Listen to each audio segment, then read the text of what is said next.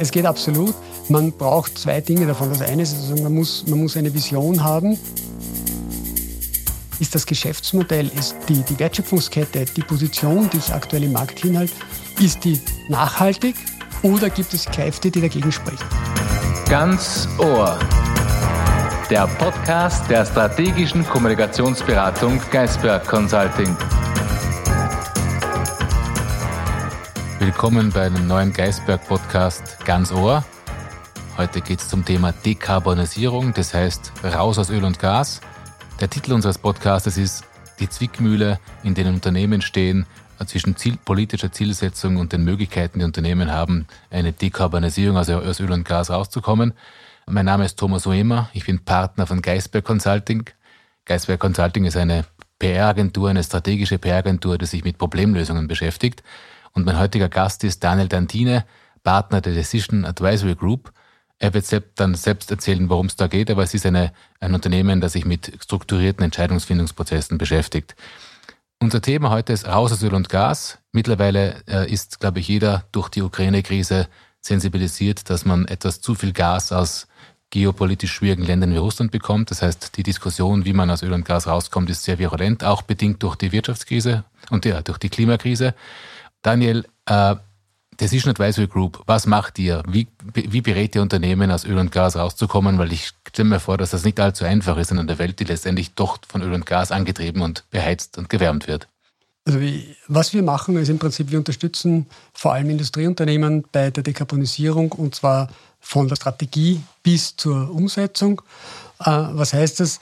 Das heißt, wir beginnen im Prinzip bei der Strategiesetzung und da schauen wir uns im Prinzip im ersten Schritt an, was bedeutet eigentlich die Dekarbonisierung fürs Unternehmen. Und was wir oft feststellen, ist, dass die Dekarbonisierung am Anfang oft als technisches Problem gesehen wird, wo es darum geht, die CO2-Emissionen, die das Unternehmen verursacht, einfach rauszutun.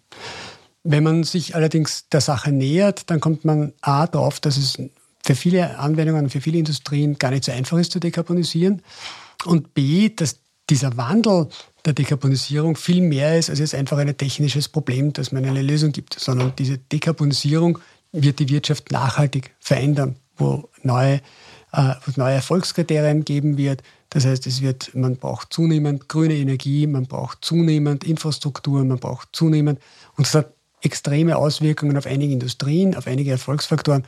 Und dementsprechend auch müssen das, ist das jetzt nicht nur ein rein technisches Problem, sondern ein, ein zutiefst strategisches Problem, eine Fragestellung, die man sich stellen muss. Wir sprechen von einer Zwickmühle, in denen Unternehmen stehen. Äh, vielleicht können wir das mit Zahlen verbildlichen. Bis, 240, bis 2040 will Österreich klimaneutral sein. Ich glaube, dieser politische Entscheidungsprozess ist gefallen. Und wenn man uns die Großindustrie anschaut, haben von 100 Unternehmen nur 13 Unternehmen Ziele konkret definiert, wie man dorthin kommt. Ist das nicht ein bisschen wenig und läuft uns da nicht die Zeit davon? Das sehen viele auch so. Österreich befindet sich im Prinzip, was das Ziel angeht, eigentlich erst am Anfang. Äh, Basisjahr für die ganzen Klimaziele sind, ist das Jahr 1990 und Österreich ist nach wie vor auf denselben 80 Millionen Tonnen CO2-Emissionen wie 1990. Bis zum Jahr 2030 haben wir ein konkretes Ziel, das hat die EU vorgegeben mit minus 55 Prozent. Das heißt, innerhalb der nächsten acht Jahre müssen wir mehr als die Hälfte unserer CO2-Emissionen äh, reduzieren, wegschaffen. Und das ist nicht einfach. Ja. Das ist dementsprechend ist da längst äh, ziemliche Dringlichkeit, dass wir da in Bewegung kommen. Ich habe mich in der Vorbereitung zu diesem Gespräch natürlich mit dem Thema auch auseinandergesetzt und habe in der Presse, der Tageszeitung Die Presse, ein Interview gefunden mit dem aktuellen CEO der Föst. Und der sagt, sie bereiten sich schon vor auf diese, äh, diesen Klimawandel, auf diese Dekarbonisierung. Allerdings äh, ist er etwas enttäuscht äh, von den politischen Rahmenbedingungen, die da herrschen. Also sinngemäß zusammengefasst, fehlt ihm die Definition des Weges, an, also die Leitlinien, an denen sich das Unternehmen halten kann, um die stehen im internationalen Wettbewerb erfolgreich zu, zu bleiben. Äh, welche Rolle, welche Verantwortung spielt Politik in diesem Zusammenhang? Also wir haben die Unternehmen, wir haben die Politik, wir haben die Zielsetzungen. Ist, ist der Zug jetzt auch an der Politik zu sagen, okay, ihr habt die Ziele gesetzt und gib jetzt eure, die Spielregeln vor oder wie, wie ist das zu verstehen? Absolut. Also die Politik muss Rahmenbedingungen vorgeben. Das ist essentiell. Diese Transformation wird ohne staatlichen Eingriff nicht funktionieren.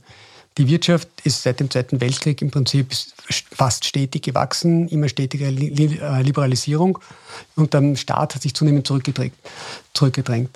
Äh, was aber jetzt passiert, diese Umwandlung braucht aber den Eingriff des Staates. Also das, das zum einen. Äh, das heißt, da ist auch der Staat gefordert, ähm, einzugreifen. Er tut es auch im Prinzip, also die EU mit dem aggressiven Ziel Fit for 55, eben diese 55 Prozent zu reduzieren, ist ein Thema.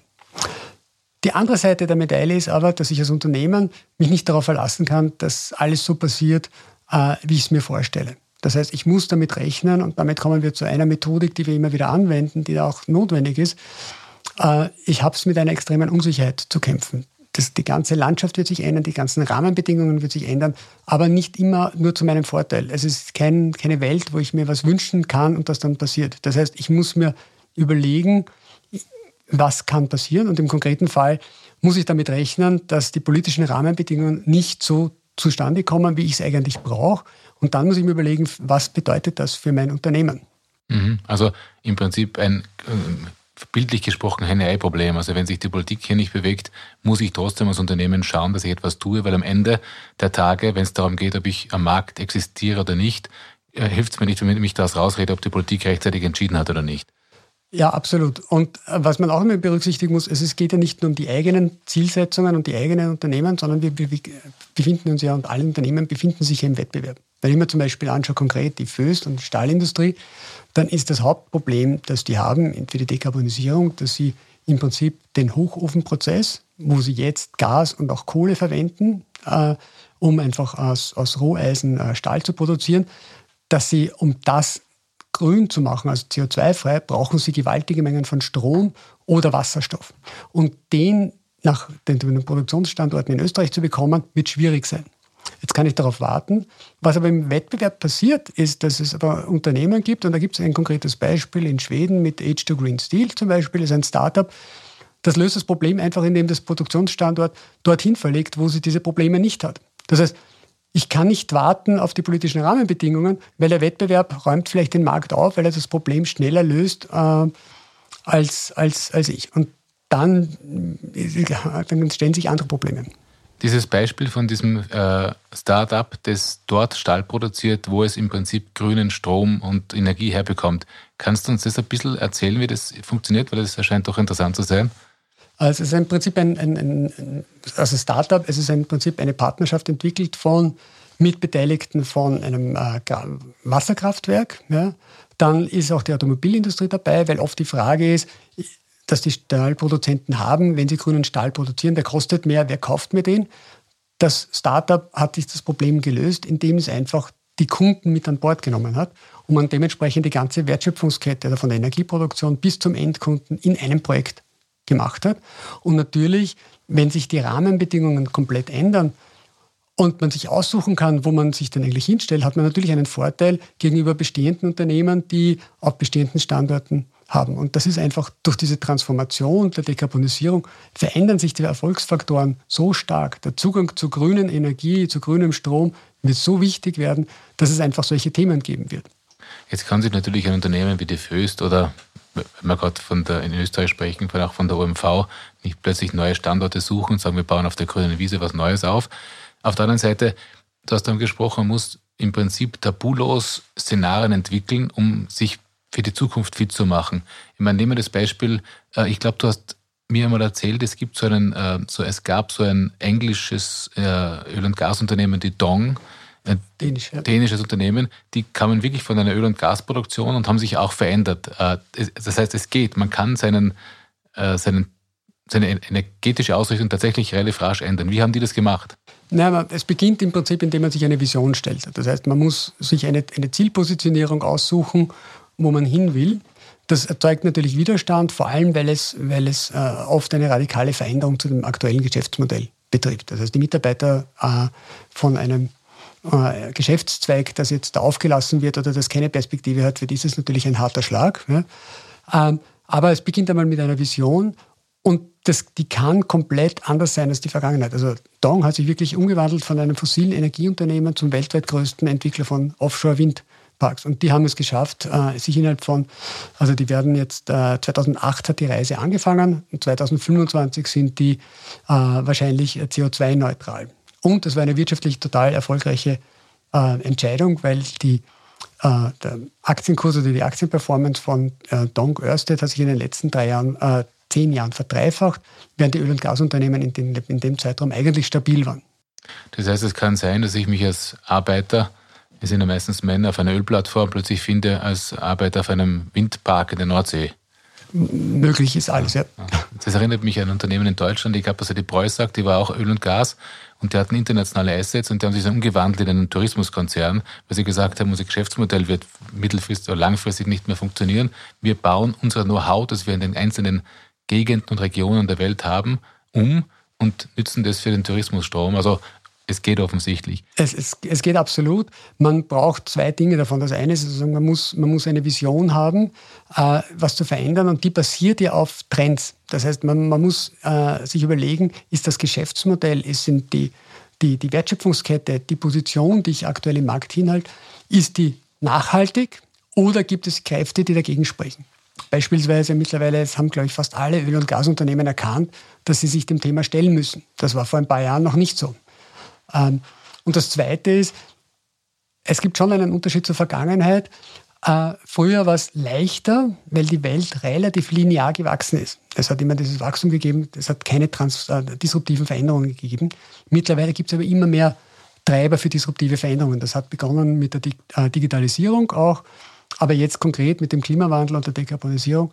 Das heißt, äh, es passiert sehr viel, sehr schnell zum Teil.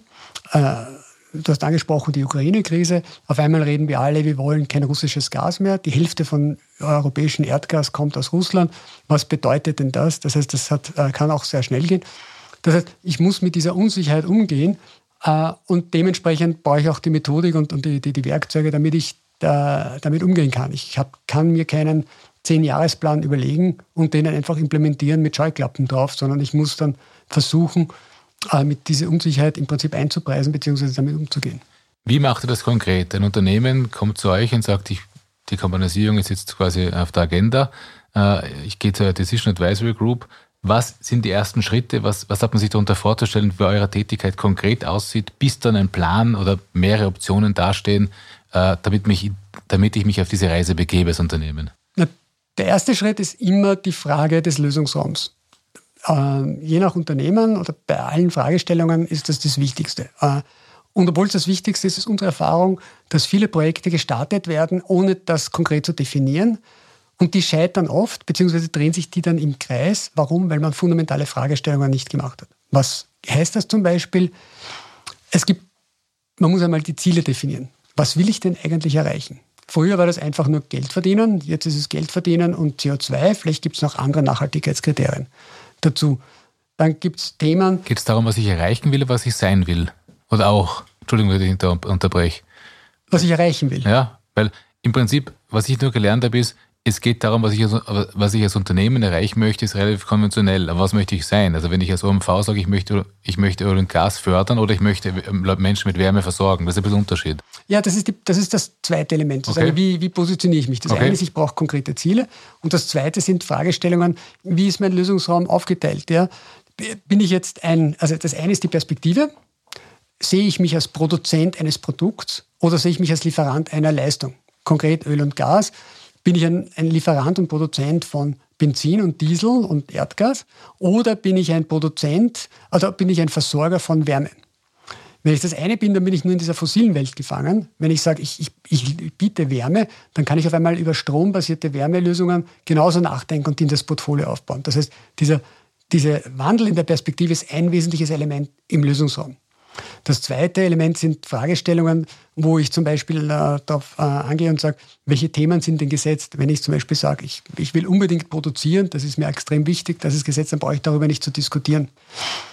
Äh, auch weil wir die unterschiedlichen Ziele angesprochen haben, muss ich mir im Klaren sein, wie gehe ich eigentlich mit Zielkonflikten um?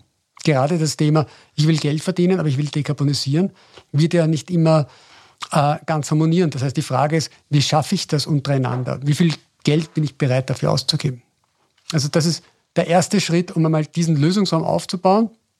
Weil von dem leiten sich dann viele auch die Optionen im Prinzip ab. Und wichtig ist, dass man diesen Lösungsraum immer versucht, nach außen auszudehnen. Das heißt, nicht in den festgefahrenen Strukturen zu bleiben, sondern auch möglichst sozusagen auszuraten. Weil die, was wir auch, unsere Erfahrung ist einfach, dass die erfolgreichsten Strategien die sind, die, an die man am Anfang nicht gedacht hat. Das heißt, ich muss raus aus dem Tunnelblick und jetzt vielleicht bildlich gesprochen raus aus dem Gefängnis der Erfahrung. Das, was man nicht groß gemacht hat, muss in der Zukunft nicht funktionieren. Und, aber wir, bleiben wir noch eine Sekunde beim Lösungsraum. Wie, wie gestalte ich denn? Ist der Lösungsraum, habe ich mir den vorzustellen, als ein Raum, wo mehrere Optionen der Hand, Handlungsoptionen drinnen sind, die ich, wo ich aussuchen kann? Oder wie, wie habe ich mir das vorzustellen, das Bild? Na, Im ersten Schritt muss ich mir mal, Sie können, kannst das mit einer, mit einer äh, Pyramide feststellen, du musst einmal überlegen, warum geht es eigentlich? Ja? Das ist einmal ein gemeinsames Verständnis zu machen. Dann diskutierst du dir, äh, diskutierst du Themen, die im Prinzip gesetzt sind. Worüber wollen wir nicht diskutieren? Da hat jedes Unternehmen, es gibt selten Unternehmen, die sagen, okay, ob ich jetzt heute Öl und Gas produziere und morgen Red Bull, das kann ich mir vorstellen. Meistens haben Dinge, die sie unbedingt haben wollen. Ja. Und dann geht es konkret um einige Fragestellungen. Ja, und damit beginnt man schon den Lösungsraum. Und der Lösungsraum ist noch nicht keine konkrete Option. Das kommt dann erst in einem weiteren Schritt, sondern da geht es einmal nur um eine Art Zielpositionierung, äh, die aber so weit gesteckt worden ist, wo man äh, sich was vorstellen kann. Verstehe. Okay, also wir haben den Lösungsraum, wir wissen ungefähr, was, worüber wir diskutieren können, worüber wir nicht diskutieren wollen und wir haben vielleicht tabulos ein paar Ideen reingeholt, die... Und wir haben Ziele. Und Ziele, okay. Ja. Erster Schritt? Ja. Im zweiten Schritt geht es dann im Prinzip, das, das Umfeld anzuschauen und da arbeiten wir einfach auch mit Szenarien. Und das ist dann auch die Vorbereitung für die, für die Dinge. Wir wissen, dass grundsätzlich auch vor der Dekarbonisierung die Welt extrem unsicher war, nur es wird immer unsicherer. Und gerade was die Dekarbonisierung betrifft, wir haben vorher gesprochen über die staatlichen Eingriffe, die notwendig sind, gibt es eine Reihe von Unsicherheiten, die wir einfach nicht managen können. Ja, hilft mir der Staat oder hilft mir der nicht?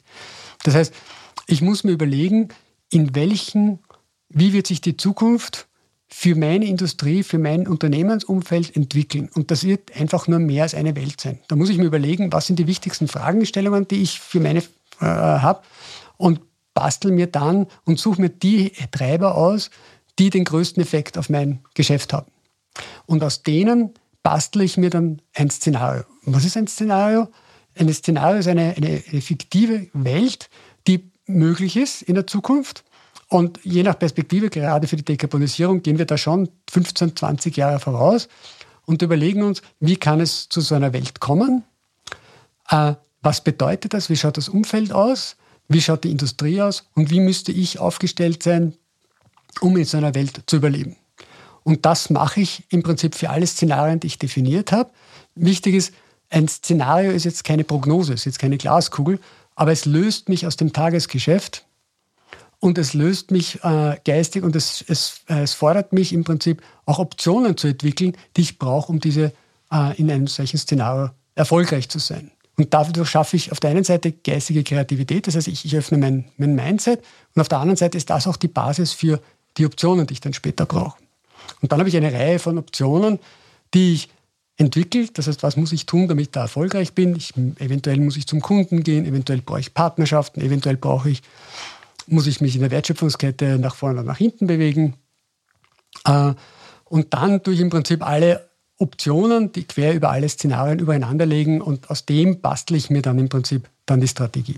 Verstehe. Das heißt, die Welt ist unsicherer. Ich brauche mehr als eine Option. Das liegt in der Natur der Sache. Aber ich habe mehr Optionen als früher auszuarbeiten. Möglicherweise auch welche, die ganz weit weg von meinem aktuellen Geschäftsmodell sind. Und habe einen weiten Blick in die Zukunft, aber gleichzeitig eine kurze Sicht, was die Unsicherheit betrifft. Wie, wie bringe ich das quasi in, eine, in einen Weg? Ich weiß, 2040 muss ich dort sein ich habe verschiedene Optionen und auf der Basis von Szenarien, wie, dort, ich dorthin komme. Und gleichzeitig kommt dann dann von der Realität gesehen irgendwelche Krisen rein, die mir wieder meine Optionen umschmeißen. Wie gehe ich damit um? Ja, also das erste ist einmal bei der Entwicklung der Szenarien. Das heißt, ich, ich am Schluss der Arbeit habe ich dann im Prinzip, was wir nennen, im Prinzip einen, einen Kern, eine Kernstrategie. Sie brauchen irgendeinen Basisplan, mit dem Sie arbeiten können. Das kann sein, dass das das wahrscheinlichste Szenario ist, das, das du siehst von den drei, vier, fünf, die du entwickelt hast. Das kann aber auch sein, dass du sagst, okay, das ist jetzt eine Mischung von zwei. Das heißt, das sind die Dinge, die du jedenfalls tust.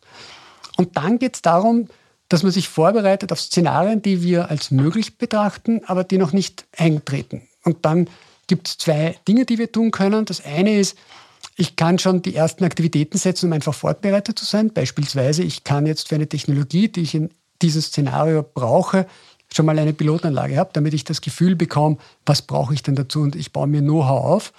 Und das Zweite ist, ich kann derweil einmal nichts tun, baue aber mein Frühwarnsystem auf und sage, wenn das Szenario realistischer wird, dann beginne ich mit einem Plan. Und dadurch beginne ich im Prinzip äh, äh, mit, kann ich meine Reise beginnen, weil es ist nichts anderes als eine längere Reise. Und ich kann meine Transformation langsam beginnen. Äh, wichtig ist, das ist jetzt keine Entscheidung, die ich am Anfang habe, die ich dann die nächsten 20 Jahre, also ist jetzt kein, kein starrer Plan, sondern ich muss auch die Szenarien und das Frühwarnsystem und dementsprechend auch die Strategie und die Optionen permanent äh, aktuell halten. Also jetzt nicht jede Minute, aber zumindest einmal im Jahr oder irgendetwas, um zu schauen, stimmt die Richtung noch? Nicht. Aber was ich durch die Szenarien schaffe, ist, dass ich Agilität produziere und äh, agil und schnell auf Veränderungen reagieren kann. Das klingt alles sehr komplex, aber deshalb gibt es ja euch. Die Komplexität bringt eine Struktur und die ist dann sozusagen begehbar, diese Räume. Brauche ich ein anderes Staff? Brauche ich andere Menschen, andere Mitarbeiter, die das verstehen, die einerseits einen offenen Kopf haben, um Szenarien und Optionen zu entwickeln, die derzeit nicht sichtbar waren und die das umsetzen? Oder hast du das Gefühl, dass das, dass das mit den bestehenden Mannschaften zu machen ist? Oder wie konservativ sind die Unternehmen, zum Beispiel in Österreich, was deine Erfahrung betrifft, diesen Weg, diese Reise aktiv zu beginnen? Wenn wir sehen, dass nur 13 von einer hohen Anzahl von 100 Großunternehmen Pläne gemacht haben, ist das eine Indikation, dass wir hier sehr konservativ unterwegs sind in diesem Land? Ich glaube, A, sind wir sicher eher konservativ unterwegs in diesem Land. Und B sind diese Methoden, die wir als notwendig erachten, auch nicht etabliert. Die waren auch bis jetzt nicht notwendig. Aber es beginnt im Prinzip mit einem Mindset, das man braucht. Also man muss offen sein für Veränderungen. Und, und manchmal hakt es da an der Vorstand, auf der Vorstandsebene, äh, manchmal ist der Wille da, aber man weiß nicht, wie es geht. Zu deiner Frage, ob man jetzt die Mitarbeiter austauschen muss, garantiert nicht. Es ist ein, ein, ein neues Toolset, das man vielleicht braucht oder neue, neue Expertise. Aber so wie alles andere kann man das lernen. Und, und du hast gesagt, es ist kompliziert. Wenn man den Prozess einmal durchmacht, dann ist es eigentlich ganz einfach, weil man auch versteht, dass die Welt unsicher ist. Was, was ich aber gelernt habe, viele Leute wissen vom Prinzip, was Szenarien sind, wie nützlich die sind, aber was fehlt, ist dann der letzte Schritt zur Umsetzung. Und da können dann wir helfen, dass wir sagen, okay, wenn ihr Szenarien definiert habt, wenn ihr wisst, wie die Zukunft wird, wie kann ich das übersetzen? Das heißt, wir machen dann auch eine Übersetzungshilfe, sowohl für das Management und das Ausarbeiten der, der Strategien, aber dann auch für die Implementierung. Das heißt, es gibt eine Zwickmühle, in der Unternehmen sich befinden. Es gibt eine Zielsetzung und es gibt eine, einen Status quo, der mit der Zielsetzung derzeit relativ wenig zu tun hat. Und es gibt eine unsichere Realität, politisch, geopolitisch, Klimawandel etc., die belastend ist und die äh, vielleicht Aktionen hemmt, aber es gibt Methoden, wie man in die Aktion reinkommt und wie man sehr wohl die Unsicherheit in so ein Schema bringt, in so eine Art der, zur Handlungsfähigkeit umbaut, dass ich aus der Zwickmühle rauskomme. Ja, wir haben gelernt, warten, man soll nicht warten auf politische Rahmenbedingungen, sondern man muss, was kann man als Unternehmen selbst machen? Man kann selbst die Strategien definieren, wohin man geht und kann auch in die Szenarien einbauen, dass es sehr wohl Rahmenbedingungen gibt oder Spielregeln oder eben nicht. Ich glaube, das, das ist im, im Prinzip der Weg die Decision Advisory Group, du bist Partner dieses Unternehmens. Ihr helft Unternehmen in, auf dem Weg, auf die Reise, auf die Vorbereitung auf, zur Reise Richtung Dekarbonisierung, auf dem Weg raus aus Öl und Gas. Wie hat man sich eure Arbeit vorzustellen? Was ist da euer Werkzeugkasten? Wie geht ihr da ganz konkret vor? Also es sind im Wesentlichen haben wir vier grundsätzliche Schritte, die wir äh, anwenden. Äh, vier bis fünf, zum fünften komme ich dann auch. Das erste ist, bei der Strategiefindung die Definition des Lösungsraums. Das heißt, ich muss definieren, wo ist der Rahmen der, der Zielfindung, was sind die Ziele, die ich erreichen will, wie gehe ich mit Zielkonflikten um, äh, was ist die Perspektive, die ich habe. Das Beispiel, äh, das ich da erwähnen kann, ist die Frage, sozusagen, wenn ich ein Öl- und Gasunternehmen bin, produziere ich Benzin und Diesel und Erdgas oder liefere ich Energie für Wärme. Und dementsprechend, wenn ich sage, ich bin ein Wärmelieferant, habe ich natürlich eine andere Perspektive und schaffe mir andere Optionen für meine Zielfindung. Das Zweite ist, wir arbeiten sehr stark mit Unsicherheiten und Szenarien. Warum brauche ich das? Weil einfach die Welt extrem unsicher ist. Das heißt, wir unterstützen Unternehmen dabei, sich damit zurechtzufinden. Das ist im Prinzip vergleichbar mit einem Navigationssystem bei einem Auto, wo wir einfach sagen, okay, man muss sich vorstellen, welche unterschiedlichen Wege gibt es, welche unterschiedlichen Welten gibt es da draußen, wie kann ich mich darin zurechtfinden und was brauche ich, um da erfolgreich zu sein. Dann entwickle ich mit den Unternehmern auch Optionen. Das ergibt sich auch aus dem Lösungsraum und aus den Szenarien. Das heißt, ich entwickle durchaus mit den Unternehmen, äh, was braucht es denn, um in der Zukunft erfolgreich zu sein. Und das ist ein Baukasten von Optionen. Ich muss mich angesichts der Unsicherheiten einfach breit aufstellen und viele Optionen machen. Und das können wir methodisch unterstützen, indem wir einfach sozusagen auf Basis des Lösungsraums, auf Basis der Unsicherheiten im Prinzip die Optionen identifizieren, die Risiken und Opportunitäten anschauen und dann neue Optionen vielleicht entwickeln, die im Prinzip hybrid sind oder am besten die, die äh, am besten aufgestellt sind für die Zukunft. Und dann unterstützen wir auch mit den notwendigen Werkzeugen, um sich in diesen vielen Dimensionen an Unsicherheit und Optionen zurechtzufinden. Was wir gesehen haben und was ist unser, unser täglich Brot fast, ist, ohne die richtigen Tools analysiert man sich auf und ab, dreht sich im Kreis, weil man einfach viele Optionen und Szenarien hat. Aber man schafft es nicht, diese Klarheit zu, zu generieren, um sich damit zurechtzufinden. Und da haben wir die geeigneten Tools, um diese Transparenz zu schaffen und auch die Entscheidungsfindung zu ermöglichen. Und abschließend den letzten Punkt, den wir auch noch unterstützen, das darf man nicht unterschätzen, ist dann die Unterstützung bei der Implementierung. Früher hat man Projekte entwickelt und man hat sozusagen auf Jahrzehnte entwickelt. Wenn man dekarbonisieren will, dann ist es auf dem Programm, das wahrscheinlich jahrzehntelang dauern wird in Summe. Und das gilt es umzusetzen. Aber während sich das Umfeld äh, regelmäßig ändert, das heißt, hier muss man agil implementieren. Und da unterstützen wir auch die Unternehmen, dieses Programm agil zu implementieren.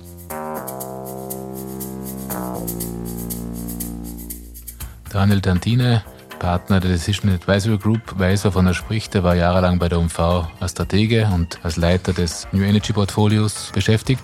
Lustigerweise waren wir dort Kollegen. Ich war dort für die Pressearbeit zuständig, zu einem Zeitpunkt, als man noch ganz stolz darauf war, dass man Öl- und Gasproduktion steigert. Heute ist es anders. Gerade gestern hat der UMV eine neue Strategie vorgestellt, wo es darum geht, raus aus Öl und Gas zu gehen und hat so eine Art Positionierung vorgenommen, in die, Richt in die Richtung geht, wie wir es diskutiert haben. Ich bedanke mich sehr, dass du heute dabei warst und uns Wege oder Methoden gezeigt hast, wie man aus Öl und Gas rauskommt. Ein schwieriger, harter Weg, aber einer, dem, an dem wir nicht vorbeikommen. Das war ein Podcast zum Thema Dekarbonisierung. Danke an Daniel Dantine für seine Ausführungen zum Thema Dekarbonisierung. Der Weg aus dem Öl und Gas ist eine lange Reise, aber sie muss begonnen werden. Und Daniel Dantine, der Partner von der Decision Advisory Group, kann hier Unternehmen maßgeblich helfen. Ich freue mich, wenn Sie das nächste Mal wieder dabei sind. Danke, auf Wiederhören.